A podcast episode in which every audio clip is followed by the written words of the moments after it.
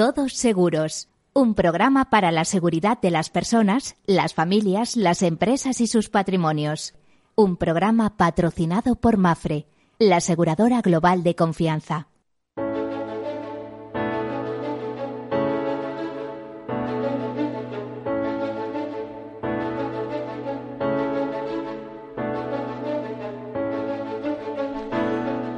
Hola, buen mediodía, digo buen mediodía, ¿eh? hemos atravesado ya las 12 del mediodía, son las 12.05.34 en estos instantes, eh, decirles que este es el programa en el cual tienen una cita semanal. Todos los martes, es el programa en que en clave de seguro, seguridad, previsión y prevención hablamos de riesgos, de riesgos y cómo protegerlos, especialmente cuando esa protección va dirigida a la transferencia, transferencia al mercado, a pasárselos a un tercero que asuma, y ese es el concepto de seguros, por un precio fijo, eh, un, eh, una cuantía de un hecho incierto. ¿Y qué quiero decir con esto? Bueno, pues que se fija un capital, a ese capital se le pone un precio en función de las posibilidades de que ocurra o no ocurra, y eso sería más o menos el seguro. ¿eh? Hay veces que el seguro se equivoca y pierde dinero, porque resulta que dice, bueno, esto no ocurre nada. Un ejemplo, eh, responsabilidad civil. En responsabilidad civil el seguro ha tenido que tragar mucho, ¿eh? cosas que pensaba que no iban a suceder y luego han sucedido y ha tenido que hacer muchos ajustes. Bueno, pues este es el mundo del seguro, de la seguridad. Eh, le diría que para las familias, para las personas, para las empresas, para las instituciones, todos precisamos del seguro. Ya saben que digo que el seguro es la vida elevada al contrato. Es un mundo apasionante eh, que hay que conocer y no se crean que es fácil, eh, que tiene sus reveses. Hoy, por ejemplo, tendremos un especialista, muy especialista, que retomamos después de casi 20 años de ausencia en los micrófonos, al menos conmigo, que siempre me recuerda que fui yo el que primera persona que le llevó a la radio, ya verán que, que bien vamos a tener eh, explicaciones de carácter legal y fiscal en materia de seguros de vida y de planes y fondos de pensiones, en materia de previsión en general. Bueno, eh, dichas estas cosas, comenzamos con alguna nota de actualidad y enseguida nuestra entrevista especial.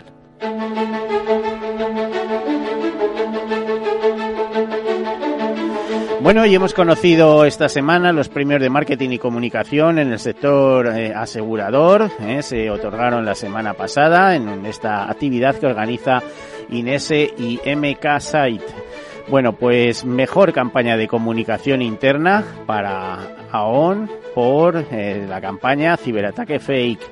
Mejor campaña corporativa para Reale por Reale Historias de Confianza. Mejor campaña de responsabilidad social corporativa intermundial por Encuentro del Viajero Responsable. Mejor campaña dirigida al cliente Santa Lucía por Seguro de Decesos.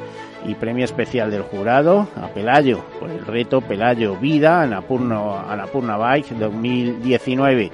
Ya saben, estas mujeres con cáncer que superan ese cáncer, aunque eso siempre está ahí un poco latente y tienen que estar luchando continuamente, que son elegidas para desarrollar el reto Pelayo, son grandes deportistas y enfrentan ese, ese reto, Anapurna. Si mal no recuerdo, este año la expedición será a los Andes peruanos. También una noticia en esa clave, en el Film Festival, eh, Madrid ha acogido por tercer año consecutivo unas jornadas eh, del Festival por la Inclusión y la Diversidad del Sector Asegurador. Eh, lo organiza Willis Tower Watson, AIG, American International Group, Lois, cuando decimos Lois queremos decir Lois of London, el mayor consorcio asegurador del mundo, pero como tal consorcio, ¿eh? como aseguradora global, como mercado que se ha dicho, eh, que luego habría mucho que eh, matizar al respecto. Y DLA Piper, en este acto, Redwin ha participado a través de su vocal, Cristina Lorenz, Cristina Lorenz, que es vicepresidenta de E2K Global, que eh, participó con una, con una alocución, con una pequeña charla sobre los prejuicios ocultos, reconocer y superar lo que no vemos. Muy, en buena parte dirigido al tema de las mujeres y su empoderamiento en el sector asegurador. El mayor consumidor de seguros en el mundo es la mujer, nos dice esta directiva. Eh, tenemos la inteligencia eh, artificial, pero los datos están sesgados, eh, porque eh, influye más la reputación que un driver en la toma de decisiones. Eh, una reputación ganada desde la verdad. ¿Y quién influye a los que contratan seguros? Pues unas veces los contratan directamente las mujeres y otras son las mujeres que le dicen a los maridos, oye, me aseguras la casa y te haces un seguro de vida por lo que pueda pasar. Claro, sobre todo porque son ellas las beneficiarias, ¿no?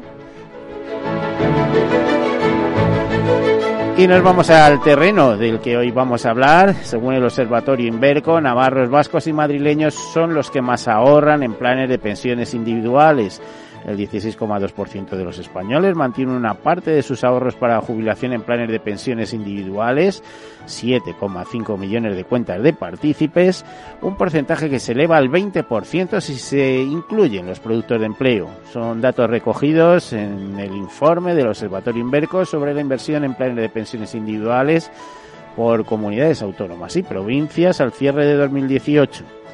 En Aragón, La Rioja, Madrid y Castilla y León, más del 20% de su población ahorra a través de planes individuales. No obstante, son Navarra, País Vasco, Madrid y La Rioja las comunidades donde el patrimonio medio de los partícipes en planes es más elevado.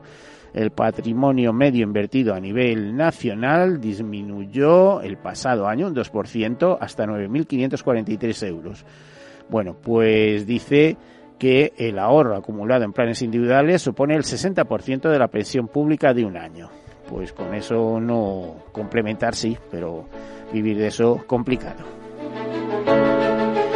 Y después de hablar de estas complicaciones y de estas notas de actualidad, eh, decirles que eh, tenemos con nosotros pues un auténtico crack en su materia. Tenemos a Antonio Méndez, que es eh, eh, eh, Antonio Méndez, que es consejero de eh, Mercer, una consultora especializada en temas de previsión y beneficios para empleados y alguna cosa más, ahora nos lo explicará él, eh, que eh, es consejero, digamos, de, mm, de este de, de previsión social. ¿eh? Buenos días, eh, buenas, buen mediodía, bienvenido.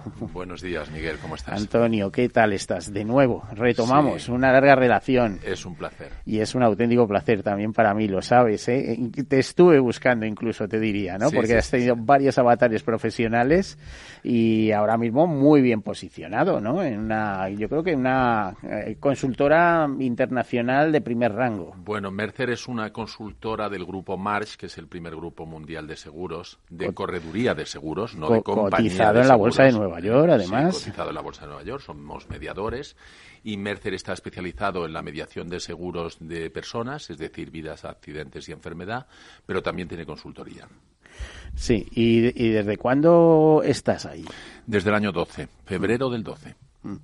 Febrero del 12 como consejero. Es consejero legal, es decir, eh, yo asesoro a los clientes eh, sobre temas de planes de pensiones, seguros de vida, tanto de ahorro como de riesgo. Eh, es mi especialidad, aspectos fiscales, aspectos laborales cuando son las empresas con sus empleados, etcétera. Bueno, vamos a ver, el tema que nos ocupaba hoy es eh, seguros de jubilación, eh, planes de pensiones, eh, em, cosas de estas, novedades fiscales y novedades legales que les puede interesar a la gente. Eh, ¿Tú crees que, vamos a empezar por algunas eh, preguntas generales, ¿tú crees que a, a raíz de lo que he leído del Observatorio Inverco, etcétera, tenemos un tejido suficientemente mm, extendido en cuanto a eh, población asegurada mediante seguros de vida, tanto individuales como colectivos, o eh, mm, ahorro complementario eh, instrumentalizado a través también de seguros o, o planes, y, eh, fondos de planes y fondos de pensiones? Vamos a ver, eh, yo creo que la asignatura lo- de riesgo, es decir, el fallecimiento y la invalidez, hoy está prácticamente generalizado. Quien no tiene un seguro de vida para fallecimiento e invalidez, ya sea porque lo ha contratado él, ya sea porque se lo hace su empresa, su colegio profesional. Sí, los, convenios colectivos suelen los convenios no etcétera. El ahorro ya es otro cantar el ahorro, eh, pues tenemos unos 100.000 millones en fondos de pensiones, es una cantidad pequeña porque da una media de 9.000 euros de derechos consolidados por partícipe, lo estabas mirando tú, y realmente y creo seguro de vida alrededor de 238.000 la cifra, ¿eh? 238.000 millones, o sea, hay como 300 eh, 40.000 millones. Y no sé si ahí está contemplado, tú me dirás, lo de las mutualidades, que mutualidades tienen más de 42.000 millones también en activos gestionados. Sí, y ¿eh? las mutualidades además son... Un, Sorprenden, ¿eh? Sí, es un instrumento muy interesante. Lo que pasa es que al ser de base asociativa, porque las mutualidades, el socio es el propio asegurado, es un tipo de institución cooperativa, pues eh, para situarse en torno a la mutualidad hay un, hay un nexo social previo por ejemplo, eh, los empleados de una empresa, por ejemplo, los socios de, un, de una asociación, por ejemplo, los colegiados. Yo soy de la Mutua General de la Abogacía, que es, eh, es, la mutua que tenemos todos los abogados. Yo te diría que muchos daríamos algo por tener un esquema parecido o similar al implantado en la previsión social vasca, en las EPSV. Las, ¿eh? las EPSV tienen un buen tratamiento fiscal, un fomento total por parte de la Administración vasca. Se pueden rescatar en un buen momento. Se pueden rescatar en un buen momento, tienen mejores condiciones fiscales más amplio el límite de aportación, son rescatables, cosa que no pasa con los planes de pensiones. Eh, y bueno, hay, hay grandes instituciones como el Carquidetza o Lagunaro que, que tienen un volumen muy importante. Bueno, de hecho, unos 42.000 millones en activos gestionados de... No está nada mal. eso, y buena parte es, es, ahí, es de la CPSV. Sí, sí, sí, aunque el núcleo de población no está mal, las provincias vascas son una provincia una, una comunidad autónoma más bien pequeñita, o sea que ya pueden presumir. En este programa de radio nos comentaba en su momento Pilar González de Frutos que eh, ese volumen de ahorro se había generado, propiciado por el propio gobierno vasco, para tener, eh, además, mm, ¿cómo te diría? Eh, a través de esos ahorros un sitio donde colocar sus propias emisiones sin tener que necesidad de irse de fuera. De, Oye, tenemos ahorro aquí en la comunidad, eh, emitimos bonos, emitimos lo que sea, emitimos deuda, eh, se la colocamos a nuestras empresas. Vamos a ver, las inversiones yo entiendo que están bien hechas, por tanto están bien diversificadas y están bien ponderadas pero en la medida en que se puedan invertir dentro del País Vasco y con la administración vasca, pues eh, eh, también es, una buena medida si, si da un buen interés y si presenta una solvencia. Bueno, vamos a ver, ¿qué novedades tenemos en los seguros de jubilación de empresas? No en los planes de pensiones, entiendo que son los planes de previsión asegurados, etcétera. ¿Hay novedades? A ver, hay una novedad muy reciente que yo quería compartir contigo y con el público que se refiere a un beneficio fiscal, un antiguo beneficio fiscal que viene del año en que se aprobó la ley del IRPF vigente, que fue el 2006 y que entró en vigor el, el 1 de enero del, del, del 2007. Eh, resulta que hasta entonces, cuando se cobraba un seguro de empresa de jubilación, en el que se la empresa te había ido haciendo unas aportaciones y llegado el momento de tu jubilación lo rescatabas. Si lo rescatabas de una sola vez, lo que se llama rescatar en forma de capital, tenía derecho a una reducción del 40% en base imponible. Es decir... También en los individuales, recuerdo. Sí, ¿eh? sí, pero quiero centrarme en los de, en los de empresa. Eh, sí, eh, entonces solo tributabas por el 60% restante. Era muy interesante. Ese beneficio se decidió suprimir, pero se hizo una norma transitoria para que eh, para las aportaciones que se habían hecho hasta 31 de 12 del 2006 se siguiera teniendo el beneficio cuando se rescatara la prestación resultante de esas aportaciones en forma de capital. Bueno, pues he de decir, con todo el dolor de mi corazón, que eh, una serie de criterios tributarios están haciendo que este, que este beneficio tienda a cero.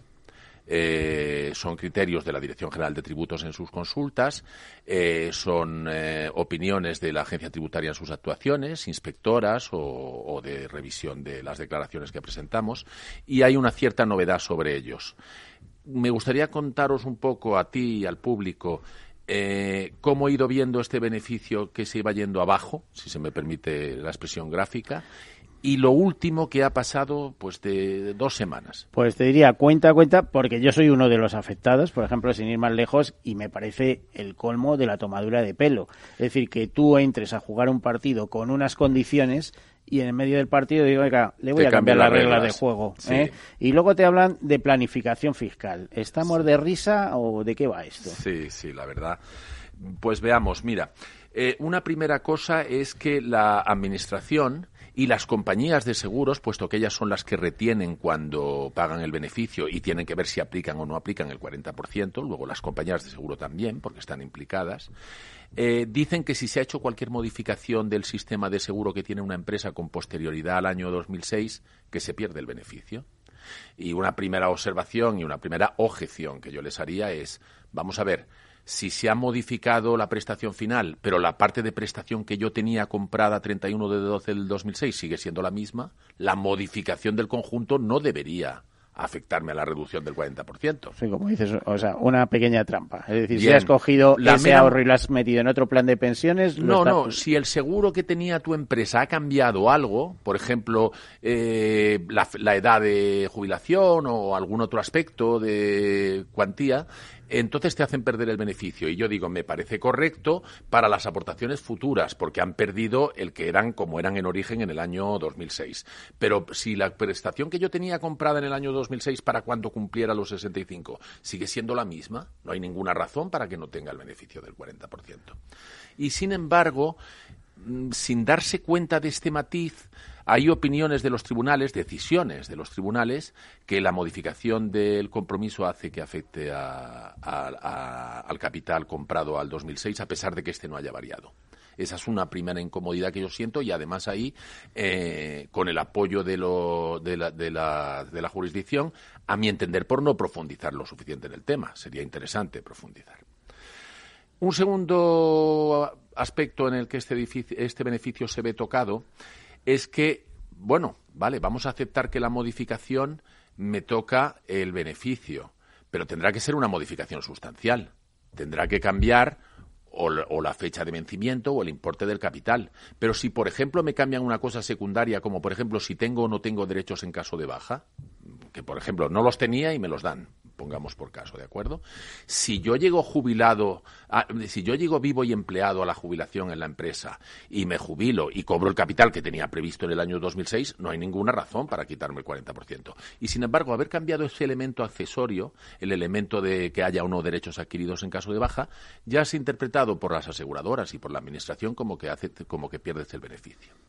Es curioso porque utilizan un concepto técnico jurídico que se llama la novación extintiva, que si tú te lees el artículo que lo regula del Código Civil, que es el 1204, dice que para una obligación quede sustituida por otra que la sustituya es preciso que se declare terminantemente o que la antigua y la nueva sean del todo incompatibles. Es muy difícil que eso se dé. Sin embargo, las primeras de cambio tenemos que hay una novación extintiva, porque conviene para laminar el beneficio. Con, perdón, Imagino que vosotros, como incluso mediadores de seguros y mediadores de productos de este tipo, estáis ahí en batalla completa entre, por un lado, la administración y por otra, las propias aseguradoras. Claro, porque nuestros clientes nos demandan y nos achuchan y nos persiguen como corredores y como consultores, como consultores de pensiones que también somos, con, este tema y, tienen una gran preocupación porque estamos hablando de su dinerete. Eh, hay otra cosa curiosa que se hace también eh, por parte de la Administración a la hora de interpretar esto, la Dirección General de Tributos, que es que yo, por ejemplo, podría tener en origen la opción entre capital y renta. O sea, en mi contrato de seguro pone, llegado el momento de su jubilación hay una bolsa acumulada. Usted puede o cogerla de una vez, que es lo que llamamos capital, o puede convertirla en una renta, ¿vale?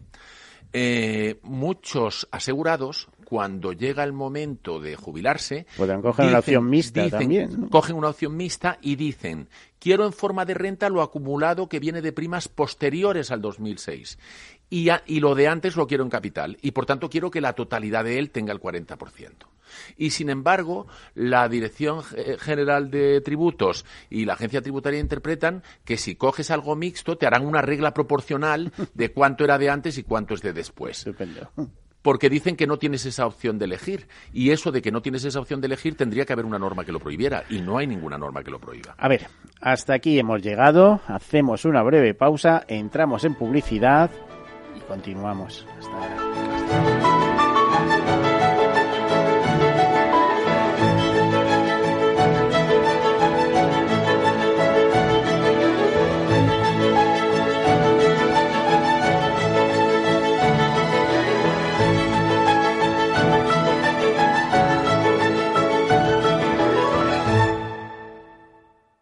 Imagina un seguro de salud que te ofrece todas las especialidades con los mejores centros y profesionales. Imagina que puedes ver a tu médico y hablar con él cuando quieras. Deja de imaginar y contrata tu seguro de salud Medifiac. Con una nueva app móvil de videoconsultas médicas. Infórmate sobre Medifiac con tu mediador o en fiac.es. Fiac Seguros. Descomplícate.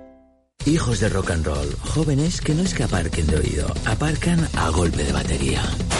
Por fin tienes el seguro de coche Mafre con muchas ventajas para tu familia. Y además te beneficias de la bonificación del seguro de tus padres y un ahorro de hasta un 40%. Consulta condiciones en mafre.es. Tu familia necesita un seguro de coche de verdad. Mi jubilación, el fondo para el máster de mis hijos, la hipoteca de la casa, vender o no vender el apartamento de la sierra, las acciones, el máster, la jubilación, el apartamento, las acciones, la jubilación, el máster, la hipoteca. Cariño, ¿estás bien? ¿Quieres que coja el coche yo? ¿Necesitas ayuda para el asesoramiento de tu patrimonio y tus finanzas? AXA Exclusive te ofrece asesoramiento patrimonial y financiero personalizado. Entra en axa.es barra exclusive e infórmate. AXA Exclusive, reinventando el asesoramiento patrimonial y financiero. A continuación, podrán disfrutar de la obra clásica compuesta por Beethoven en Do menor durante su madurez. El arte es solo para unos pocos. ¿O no? Con la inversión ocurre lo mismo. Renta 4 Banco te ofrece más de 500 cursos de inversión gratuitos para todo tipo de inversores. Entra en r4.com e inscríbete. Renta 4 Banco, tu banco especialista en inversión. ¿Quieres anunciar tu negocio en la radio? Entra en el clubdelaradio.com. La compra es online, pero no os vamos a negar que nos encanta que nos llaméis. El teléfono, olvídate, no te vas a acordar. Entra en el clubdelaradio.com. Tu audio y tu campaña de una forma sencilla y rápida. Contrata anuncios en radio al mejor precio. Elclubdelaradio.com. Capital Radio se desplaza a Barcelona el próximo 9 de octubre, donde analizará en una jornada gratuita de 6 y media a 8 de la tarde las principales claves para invertir en los mercados. Nos acompañarán BMO Global Asset Management, Arquia Profim Banca Privada y Aberdeen Standard Investments. Reserve su plaza y asista al programa en directo conducido por Luis Vicente Muñoz llamando al 91 283 33 33 o en el mail eventos arroba capitalradio.es el 9 de octubre de 6 y media a 8 de la tarde en el NH Collection Gran Hotel Calderón, Rambla Cataluña 26, Barcelona. Tu radio en Madrid 105.7, Capital Radio. Memorízalo en tu coche. Disfruta de la mejor cocina gallega en Montes de Galicia. Todo un clásico moderno en el barrio de Salamanca. Disfruta de la variada dieta atlántica, de las mejores carnes y pescados tratados con respeto y transparencia y regados con una de las mejores bodegas de la zona. En grupo, en familia o en pareja, Montes de Galicia te ofrece el espacio perfecto en cada ocasión. Esto te estás perdiendo si no escuchas a Luis Vicente Muñoz en Capital, La Bolsa y la Vida. Lo malo que tiene tal vez la bolsa, que es un mercado precioso, es que es muy objetivo y muy cruel. No te confundas. Capital, La Bolsa y la Vida con Luis Vicente Muñoz, el original. Horno San Onofre. Somos pasteleros y eso nos gusta. Utilizamos materias primas que nos hacen disfrutar y elaboramos todos nuestros productos de forma artesanal, sin sucedáneos, ni margarinas, ni grasas trans. Sabemos que las cosas buenas son importantes. Con el hashtag buscamos gente dulce. Horno San Onofre, calle San Onofre 3, teléfono 91 532 9060 y calle Hernani 7, teléfono 91 554 3396. También nos encontrarás en el mercado de San Miguel, www.pasteleriasanonofre.com. Inversión inmobiliaria acompaña al mercado inmobiliario en este nuevo ciclo. Todos los jueves de 10.30 a 13 horas, el inversor encontrará las claves para realizar su mejor inversión. La mañana de los jueves en Capital Radio tomamos el pulso al sector inmobiliario. Noticias, análisis de mercado y debates donde los protagonistas del sector podrán contar en primera persona los retos a los que se enfrenta el ladrillo. Inversión inmobiliaria pone la voz al sector inmobiliario. Aquí, en Capital Radio.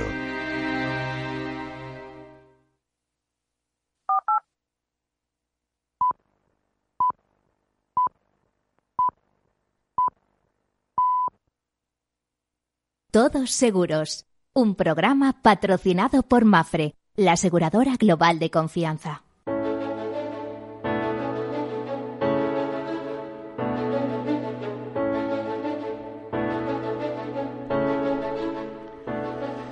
Bueno, pues aquí continuamos en compañía de Antonio Méndez, eh, consejero legal de la consultora Mercer.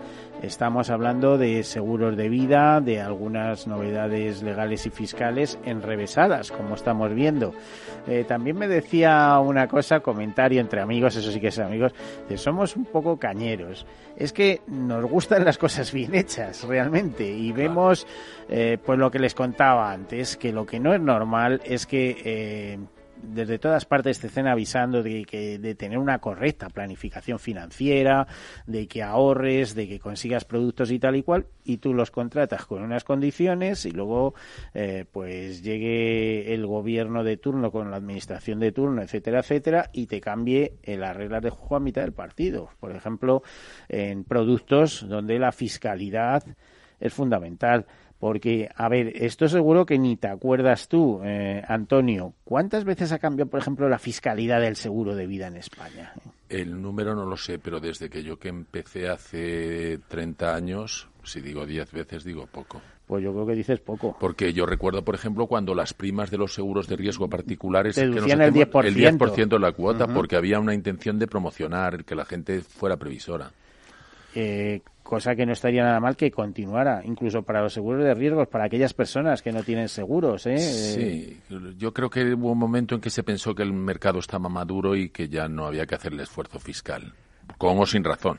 ¿No? Y además con los mensajes que se mandan muchas veces de la administración, concretamente, por ejemplo, la anterior, que decían que es que estamos subvencionando los fondos de pensiones por la deducción y tal igual. Pero oiga, señor, será en todo caso neutro, ¿no? Porque se está subvencionando a la entrada, pero es que a la salida me lo está cobrando. Entonces, eh, pues... Sí, eso, eso seguramente harán sus cuentas de si lo que nos hemos deducido durante la fase de actividad queda o no compensado con lo que se recauda durante la fase de cobro de las prestaciones. Ese número y además con el manejo de datos que se tiene hoy en día y con los programas informáticos y megaprogramas informáticos, ese número se puede sacar. Sí, eh, parece ser que todavía el Estado pone un poquito al respecto, pero bueno, eh, según se vaya jubilando la gente, tendrá que ir pagando. O- Claro, o- claro. Por cierto, ¿cómo está a nivel fiscal? eh, que me temo que no somos los más favorecidos eh, fiscalmente por este ahorro complementario materializado en seguros de vida o planes de pensiones, ¿no? Eh, en relación con otros países de Europa. Bueno, es que nu- nuestra, nu- nu- nuestra carga fiscal no es de las más altas de Europa. Pero si nos centramos en lo que aquí nos importa, que son los beneficios de los sistemas de previsión, los de empresa y los particulares, como son los seguros de vida, tanto de ahorro como de riesgo, y los planes y fondos de pensiones, eh, tenemos mm, he manejado estadísticas, aunque quizá en este momento no te sabría decir si, si somos de los que más lo incentivan o no. También piensa que hay sistemas como el británico, en el que el, el, el plan de- privado de pensiones es obligatorio, te lo tienes que hacer salvo que tú digas que no quieres, eh, pones tú una parte y otra en la empresa que está fijada por ley y ahí sí, ahí el beneficio fiscal es, es total. Sí, porque incluso el gobierno prima ese, o sea, pone un dinero También. en tu nombre. También, O sea sí, porque de alguna manera tiene que ver con que el sistema público de seguridad social de reparto se ha convertido en un sistema de mínimos. Es una forma de superar la crisis que tienen hoy en día en, en todo el mundo los sistemas de reparto.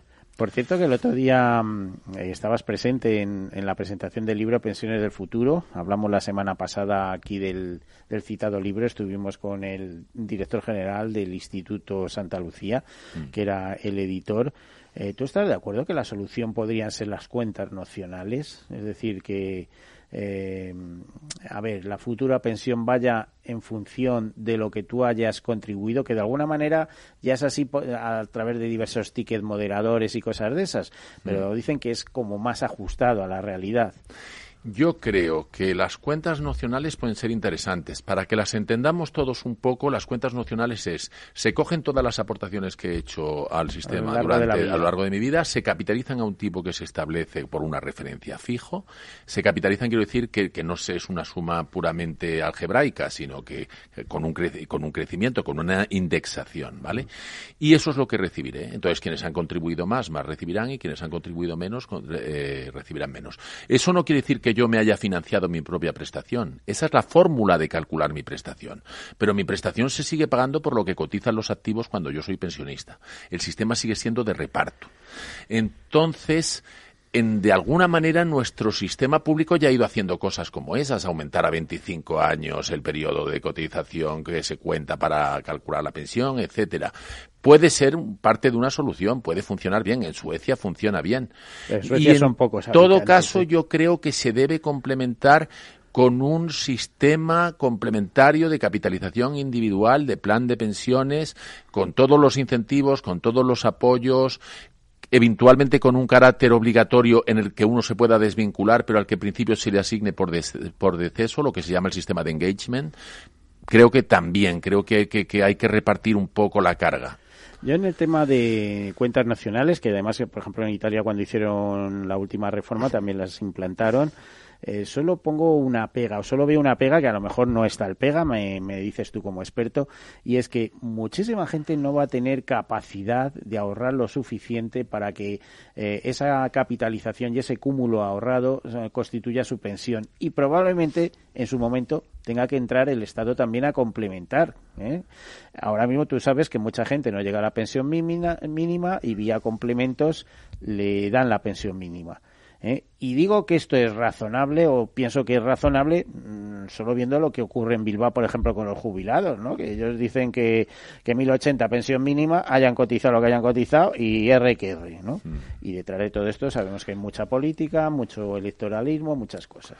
A ver, 1080 es la prestación máxima de desempleo cuando no se tiene hijos. O sea que de dónde han sacado la cifra ya se, ya se ve. Eh, vamos a ver, las cuentas nacionales quiero recordaros que aunque me calculen mi prestación por toda mi vida, no es que se haya ido invirtiendo. Yo cobro porque hay unos cotizantes activos. Lo que pasa es que lo que cobro está en relación a lo que he estado eh, cotizando y con el tiempo, no ahora, pero dentro de 10, 15, 20 años, se supone que habrá un equilibrio porque respecto de lo que se cotiza se recibe. Y si recibes poco, y si recibes poco, en España tenemos un sistema particular que se implantó hace unos años por el que yo abogo, que es el sistema de que haya una pensión mínima. Creo que debe haber una pensión mínima asistencial, un complemento por mínimos que de alguna manera garantice que ningún ciudadano se muere de hambre por la calle, vamos, por así decirlo. Y o sea que en definitiva también se abogaría porque continuará el tema de pensión mínima y complementa mínimos. Eh, sí, yo creo que tiene que haber un sistema de subsistencia, vamos a llamar, que sería mínimo y no sería contributivo. Se financiaría con impuestos como el actual y, lo que garantiza pues es que tengamos una sociedad en que nadie se quede excluido, que nadie se quede fuera. Bueno, pues esto visto desde algunos países constituye todo un chollo, ¿eh? Sí. o sea, de decir, oye, vámonos a España, eh, pasamos unos añitos allí, intentamos conseguir la nacionalidad, porque vamos, eh, hagas o no hagas, pues te dan o te dan una pensión o te dan otra. Si me, si me permites, Miguel, este, el primer tema que estábamos tratando antes del receso, eh, del 40% me ha faltado contarte qué es novedad en eso, porque esto, esto que te conté o que os he contado a todos arrastra de antiguo. La novedad está en que desde el mes de julio se ha impuesto por transposición de una em, eh, directiva. europea que las empresas que pagan seguros de jubilación a sus empleados no les pueden hacer esperar, si les ponen un compás de espera para consolidar derechos en caso de baja, más de tres años. Entonces hay varias interpretaciones de cómo se hace la transición al que tenía puesto 10 o el que tenía puesto 15 o el que tenía puesto un 5 pero que se ganaba un 20% por año. Entonces hay que interpretar cómo se hace la transición del sistema que tenía la empresa al nuevo de no más de tres años. Entonces, la aseguradora de vida líder en previsión social, en eh, compromisos por pensiones, está haciendo su propia interpretación de cuál es esa transición. La hace pública y dice que el que no la haga de esa manera entenderá que es una modificación voluntaria y que al ser una modificación voluntaria se pierde otra vez la reducción del 40%. Y esto lo hemos sabido hace una, dos semanas. Es, es, es la novedad que respecto de lo que ya venía contando de las distintas formas en que el beneficio se ha ido recortando, es pues el, el, la última gota que ha caído sobre el vaso. Bueno, pues que no pase nada, ¿no? Estamos hablando del líder que no decimos el nombre, pero vamos, cójase cualquier ranking y mire quién es el líder de mm, seguros de vida ahorro en España. Y le sale a la primera. Bueno, otro, otro tema. Cuando ya sabes que eh, a partir de determinado momento no hay una sola fórmula de jubilación, sino que hay varias. O sea, no te tienes por qué jubilar obligatoriamente, sino que aquellas personas que desean trabajando, eh, seguir trabajando, en, muchos casos hay algunos empresariales, pero en muchos casos ocurre que es en el colectivo de autónomos. Además, eh, a través de eh, puedes continuar trabajando cobrando el 50% de la pensión o si contratas a una persona cobrando la totalidad de la pensión. ¿no? Muchas veces con, son personas que te tienen que ayudar, contratos de relevos. Además, yo creo que está pensado para comercios, eh, esas cosas que, que, el padre deja al hijo el negocio. Por este, ejemplo. Este tipo de cosas. ¿no? Y mientras arranca o no arranca, la verdad es que trabajar eh, mucho más allá de la edad obligatoria que, se, que vamos a tener dentro de muy poco, porque eh, ya vamos, eh, bueno, sabes que va avanzando cada año por meses hasta llegar a los 67 años, va a ser complicado porque, por ejemplo, aquí teníamos eh, unos programas que nos decían que una de cada seis personas eh, a partir de los 65 años tiene Alzheimer y una de cada tres a partir de los 85 años. Y además el seguro eh, sabe muy bien, porque maneja muchos datos, seguro de vida, seguro de salud, etcétera, que las discapacidades se disparan a partir de los 75 años. Bueno, pues es decirte, cuando una persona se jubila tiene y, continúa con la jubilación activa, ¿tiene o no tiene obligación de rescatar eh, los planes o fondos de pensiones? Yo creo, eh, vamos, conozco un poco el tema, pero eh, prefiero tu, opinión. Vamos a ver, la condición para rescatar el plan de pensiones es haberse jubilado, o sea, traer una jubilación de la seguridad social. Hay otros supuestos, ¿eh? las ventanas de liquidez de enfermedad grave, desempleo de larga duración, hay supuestos que se asimilan a la jubilación, pero en principio jubilación significa jubilarse en la seguridad social, quitando los funcionarios que es en el régimen de clases pasivas, los funcionarios que no están en. Y en estos casos que te jubilas sí, pero no. Claro. A ese respecto, la norma regula lo que se llama la jubilación parcial, que es antes de alcanzar la edad ordinaria de jubilación, teniendo la edad de jubilación anticipada, jubilarse anticipadamente en una, en una porción. Y en parte se es empleado y en parte se es beneficiario del sistema porque se cobra pensión. Ahí se deja optar por si se quiere ser beneficiario del plan o contribuyente al, activo al plan. Lo que no se puede es conciliar las dos cosas, hay que elegir entre las dos. Si cobras, se acabó el estar haciendo aportaciones. No, puedes hacer las aportaciones, pero entonces no las podrás rescatar en vida. Digo, para digo, si cobras del plan de pensiones. si cobras si tienes varios, ya se acabó el No, pero una vez que yo tengo un plan de pensiones y me he jubilado y ya he retirado dinero del plan de pensiones, puedo seguir aportando. Y teniendo el beneficio fiscal de la reducción en base imponible que comporta. Lo que pasa es que el dinero que aporto una vez que he retirado por jubilado no lo podré rescatar en vida queda ahí en cuenta separada para mis beneficiarios en el momento de mi muerte. Los herederos legales. Mm, así es. Bueno, eh, para ese caso y creo que también para el caso de dependencia. Eh, sí, tienes razón. O sea, que no... Sí, la dependencia es como la hermana pobre y siempre se nos olvida, para el caso de dependencia también. Pero que muy importante, porque vamos, eh, a partir de determinadas edades, el llegar eh, con todos los sentidos es, se complica. Eh, se están dando... ¿Cuántos meses, vamos, qué tiempo tienes en el momento que... Mm, eh, eres jubilado de la Seguridad Social para definir en tu plan o planes de pensiones o planes de previsión asegurado lo que quieres hacer con ellos. Tienes, eh, si no quieres cobrarlos, yo creo que no hay ni que comunicarlos y tú continúas eh, trabajando. No hace falta ni comunicarlo. Sigues aportando, sigues deduciendo de tal pero si lo que estás diciendo quieres hacer algún tipo de rescate parcial o tal, a partir de ese momento lo que estás contando tú. A ver, históricamente había un plazo de seis meses para decir cómo se iba a cobrar el plan. Y además unas formas limitadas de cobrarlo, capital, renta, que podía ser actuarial o financiera. O mixta. A partir de un momento, o mixta, una combinación de ambas. A partir de un determinado momento se dijo, eh, ya se pueden cobrar los planes de pensiones incluso con pagos sin periodicidad regular. Es decir, este año retiro cinco, el año que viene tres y al otro siete. Eh, y a partir de ese momento se quitó también el plazo de seis meses para pronunciarse sobre la forma de cobro. Por lo tanto, en los planes de pensiones podemos decir cómo lo queremos cobrar sobre la marcha. No estamos acuciados por un, por un plazo. Y puedes incluso cambiar de criterio, imagino. decir, bueno, quiero cobrar. Mientras tengas fondos, sí. 500 euros todos los meses. Mientras tengas eh, fondos, sí. Mm. Esa libertad te la, tiene que dar las especificaciones del plan de que, haya puesto en marcha la entidad financiera que haya puesto en plan, con su gestora, su depositaria y el fondo en el que está integrado el plan.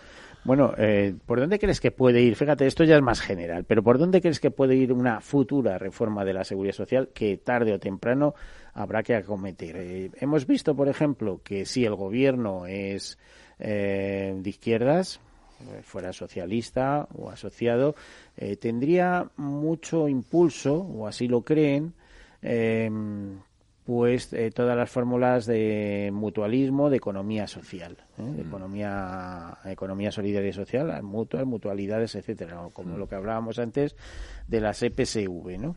Mm. Mientras que si el gobierno fuera de derechas, pues el protagonismo iría, pues claro, a gestoras de, de aseguradoras y bancos, etcétera, ¿no? Sí. Yo particularmente, ideologías aparte, creo que con unas reglas del juego eh, neutrales entre unos y otros hay que dejar que, que cada uno se expanda a su manera. Utilizarán los métodos modernos de marketing, de publicidad, de expansión de su figura, pero unos elegiremos una fórmula más cooperativa como es las mutualidades y otros elegiremos una forma mercantil con sus comisiones pero con su dinamismo como son las, los planes y fondos de pensiones con su gestora de fondo de pensiones. Yo creo que, que, ahí no hay que orientarse por motivos ideológicos, es, es, es mi sentir, es mi tesis. Por cierto que, claro, tú eres abogado y tienes suerte, porque en la mutualidad de abogacía, como sabes, es muy efectiva en su gestión de planes y fondos de pensiones con unas mm. rentabilidades que, y nuestro y, nuestro presidente es el presidente de la Confederación de Entidades de Previsión Social desde hace poco efectivamente ha estado aquí sentado pero cuando hablaba de las rentabilidades eh, bueno esto no no lo consigue casi nadie en el mercado no mm. ¿Eh? Eh, bueno, algunas eh, cosas más que podamos tratar, eh, de, que tú veas interesantes en cuanto a novedades fiscales, legales, de seguros de vida. a ver, ha habido una sentencia en julio de la Audiencia Nacional, Sala de lo Social, que en unos despidos objetivos en los que en vez de pagarse la indemnización a tanto alzado, se había convertido en una renta para cobrarla desde el día en que habías eh, cesado en la empresa, en una edad alta, por ejemplo, 60 años, convertirlo en una renta que ibas a cobrar periódicamente hasta los 65. Eh, en esa sentencia eh, se decía que si en un supuesto despido objetivo yo te ofrezco pagarte un complemento de salario hasta el momento en que te jubiles, entonces no es un despido de verdad, es una simulación y un pacto porque lo que estás haciendo no es dar tantos días por año de servicio como manda el Estatuto. Esta es la noticia que hemos conocido del Tribunal Supremo que está va a levantar ampollas. Sobre esto, pero sobre esto quería decir, sobre esto ya hay una sentencia del Tribunal Supremo del año 2012 y algunas de eh, previas de la Audiencia Nacional y, del y de Tribunales Superiores de Justicia. Pero las circunstancias del caso eran muy particulares. Eran supuestos en los que la forma de calcular eh, la supuesta indemnización era el tiempo que te faltaba para jubilarte en vez del tiempo que llevas trabajando. Pero eso no quiere decir, como se ha extrapolado, que no se, sean compatibles despidos objetivos con prejubilaciones. Yo creo que no hay nada malo en que la forma de pagar una indemnización de un despido objetivo y que tenga su correspondiente excepción pueda ser asegurar una renta. Lo, que pasa es que a la indemnización hay que llegar por el tiempo de antigüedad en la empresa. Pero convertirla en un seguro que contrate la empresa por el que cobres durante el tiempo que te falta para jubilar una renta no debería ser perseguido. Y además y eso es lo que se dice que va a ser perseguido. Que la pero, agencia pero, tributaria pero, está... pero, la, pero la, la agencia tributaria si hace eso estará llevando más allá de donde debe la interpretación de esas sentencias que han tenido las audiencias, la Audiencia Nacional y las Tribunales Superiores de Justicia y la única que yo conozca del Tribunal Supremo del año 12. Y lo hará y entonces se estará perjudicando fiscalmente un tipo de despido por la proximidad a la jubilación, cuando lo cierto es que a mí me pueden despedir tenga la edad que quiera, porque como la jubilación en España no es obligatoria, sino que es una es, es, voluntaria, yo aunque tenga 80 años, si no me quiero marchar de mi empresa me tienen que despedir, igual que si tengo 40. A ver, te voy a poner un caso, un ejemplo. Eh, una empresa eh, cierra ¿eh? Entonces tiene trabajadores eh, tal con determinada edad. Un trabajador con 60 años que le cierran la empresa, se tiene que ir a la calle y lógicamente, imagínate que lleva 20 o 30 años trabajando en esa empresa, eh, por despido improcedente le dan una indemnización que suele ser a lo mejor cuánto, o sea, cuando estamos hablando de 20 o 30 años. Eh, si, de... si, la empresa cierra, el despido será de causas objetivas, no improcedente. Eh, Perdona el matiz eh. Bueno, en ese caso, esa indemnización tiene que tributar? Esa indemnización está exenta hasta el límite de exención del despido improcedente, que son 45-33, 45 hasta el año, días por año de servicio hasta el año febrero del 12 y 33 desde febrero del 12, con un tope de 180.000. Uh -huh. El exceso tiene derecho hasta 300.000 a una reducción del 30% en base imponible, porque es una renta irregular, ¿vale? Eh, eh, en ese sentido tiene, no tributa toda, el problema está en que si se utiliza para que la empresa pague con ello una prima por el cual tú, en vez de recibir el dinero de una vez, lo recibas poco a poco de una compañía de seguros en forma de renta, entonces se presume que es un pacto y que como tal pacto el despido es simulado y pierdes toda la exención. A mí estoy no me pensando gusta que eso es lo que ha ocurrido, por ejemplo, con los mineros, con no sé qué, con cantidad de colectivos, ¿no? Que A mí me parece que, es, que, es- que, que se, que se está llevando más allá de donde realmente llega una doctrina del Tribunal Supremo que solo ha sentado una vez y que por tanto no es jurisprudencia porque no hay dos sentencias, en que las circunstancias del caso eran muy específicas, no se puede generalizar de la forma en que se hace y me parece que es de una forma perjudicial para el sistema porque me parece interesante que las personas mayores cuando se les indemnice y se les indemnice porque no hay más remedio, porque tan despedible eres cuando tienes 40 años como cuando tienes 60, porque los contratos son de tiempo indefinido y la jubilación no, No, es ya obligatoria, que la indemnización se puede hacer cómodamente en un seguro. ¿Por qué no? Yo abogo por ello. Sí, te iba a decir que a partir de los 55 ya sabes lo dificilísimo que es conseguir trabajo en este país. De hecho, eh, en los expedientes de regulación de empleo, eh, una de las condiciones que se ponen a los expedientes es que eh, se ofrezca eh, empresas de outplacement o eh, sistemas de outplacement a los trabajadores. Para los mayores de 50 a 55 años, yo no le haría un sistema de outplacement porque no tienen muchas probabilidades de reengancharse en el, en el mercado de trabajo. Lo que haría es un asesoramiento financiero de qué hacer con la indemnización, qué hacer con los ahorros que puedan tener, cómo espe- si cotizar o no cotizar a la seguridad social por convenio especial para seguir generando derechos a pensión. Otra cosa, porque pensar que con más de 55 años van a seguir teniendo probabilidades de encontrar el tra- trabajo, yo te diría que uno de 10. Y, y me acabo de inventar la cifra y a lo mejor seguramente me he No, y algunos hacen autónomos y tiran y salen y algunos eh, montan negocios y les va bien, pero es la inmensa mayoría y no es un problema solo español. ¿eh? Hay que ver cifras de paro de mayores de 55 años en Europa y eso es una catástrofe. Mm. Bueno, pues estamos en los últimos minutos. ¿Algún algo que te cause especial eh, conmoción, íbamos a decirlo, que quieras transmitir a nuestra audiencia? Bueno, mm, creo que todos debemos ser conscientes de las dificultades que atraviesa el sistema de seguridad social. tenemos que estar detrás de él apoyándolo porque es una, una, herramienta de cohesión social importantísima que uno tenemos. de los pilares del Estado. Querría que los partidos políticos se con altitud de miras se pusieran por encima de sus visiones particulares y de sus intereses particulares y fueran capaces de alcanzar un pacto para, para regularizarlo, ponerlo al día y mantenerlo y conservarlo en lo posible. Sí, nada de esto, por ejemplo, ya sabes que el PNV tiene una aspiración hace mucho tiempo de que le transfieran su parte de gestión de la seguridad social y tal. Vamos, lo de romper la caja única de ninguna manera. No hay que romper la caja única porque la caja única es precisamente una herramienta que hace que exista una solidaridad interterritorial y que el, y que el, mm, eh, digamos la cantidad de gente que nos beneficiamos del sistema nos beneficiamos por igual. Pues está muy bien, Antonio Méndez, eh, consejero legal de Mercer. Muchísimas gracias por acompañarnos. No será la última vez, tiraremos de ti de vez en cuando, si no te importa.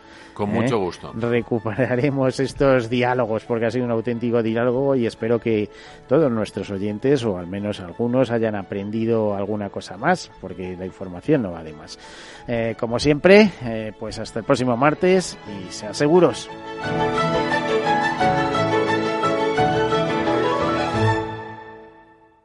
Todos Seguros, un programa patrocinado por Mafre, la aseguradora global de confianza. Padres vintage, nostálgicos que no se cansan de decir que ya no se hacen coches como los de antes. Por fin tienes el seguro de coche Mafre con muchas ventajas para tu familia. Y además cuentas con centros de servicio exclusivos y un ahorro de hasta un 40%. Consulta condiciones en mafre.es. Tu familia necesita un seguro de coche de verdad. ¿Qué opinas del chalet de la playa? ¿Que no es momento de vender? ¿Y qué fondo es mejor para el máster de Laurita y Juan? Ok, ¿y si me pasa algo, qué hacemos con la hipoteca? ¿Con quién hablas? ¿Me dejas dormir? Con nadie. Menos consultar con la almohada y más asesoramiento profesional. AXA Exclusive te ofrece asesoramiento patrimonial y financiero personalizado. Entra en axa.es barra exclusive e infórmate. AXA Exclusive Reinventando el asesoramiento patrimonial y financiero. Amaneces antes que el sol y conviertes la tierra en frutos y creas la lluvia y superas plagas y tormentas y peleas contra viento, granizo y cada día empiezas de nuevo. Eres de una naturaleza especial, por eso hay un seguro especial para ti. Agroseguro, más que un seguro. Sí, sí quiero. Quiero tener siempre disponible a un buen equipo de abogados. Quiero tener un servicio telefónico de asistencia jurídica ilimitado. Quiero expertos que defiendan mis derechos como consumidor y como ciudadano. Quiero ARAC. ARAC. Lo nuestro es defender lo tuyo. Contáctanos en arac.es en el 992 2095 o consulta tu mediador. El próximo 3 de octubre, Mercado Abierto emitirá un programa especial sobre la jornada Nuevas Tendencias a la Vanguardia de la Inversión, organizada por Ibercaja y con la participación de BlackRock, Robeco, Invesco e Ibercaja Gestión. Sigue la emisión en directo de este especial junto a los principales protagonistas del sector, en el que se desgranarán las claves de las nuevas tendencias de inversión y las oportunidades del mercado. Escúchanos el 3 de octubre de 3 y media a 6 y media de la tarde en Capital Radio. No lo digo por presumir, ¿eh? pero es que yo siempre he sido muy psicólogo. A mí el olfato es que nunca me ha fallado. No sé, llama el instinto, o si quieres llama la intuición, pero nada más verle me dije, este paga, este paga seguro. Yo es que para estas cosas soy...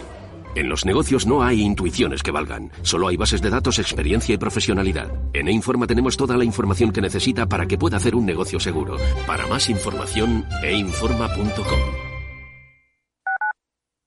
Escuchas Capital Radio, Madrid 105.7, la radio de los líderes. Disfruta de la mejor cocina gallega en Montes de Galicia. Todo un clásico moderno en el barrio de Salamanca. Disfruta de la variada dieta atlántica, de las mejores carnes y pescados tratados con respeto y transparencia y regados con una de las mejores bodegas de la zona. En grupo, en familia o en pareja, Montes de Galicia te ofrece el espacio perfecto en cada ocasión.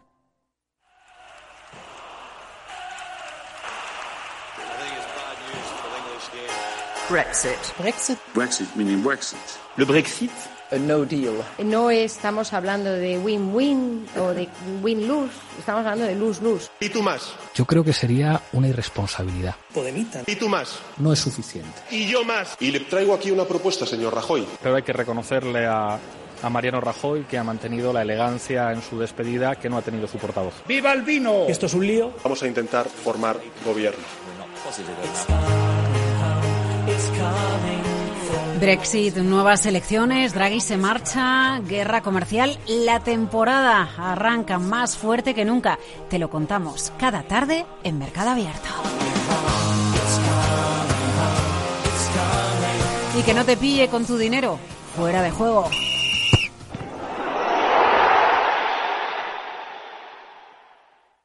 En el restaurante Gaztelubides somos rigurosos con la selección del producto para crear recetas imaginativas que acompañamos de una bodega generosa y brillante y de nuestra magnífica terraza durante todo el año.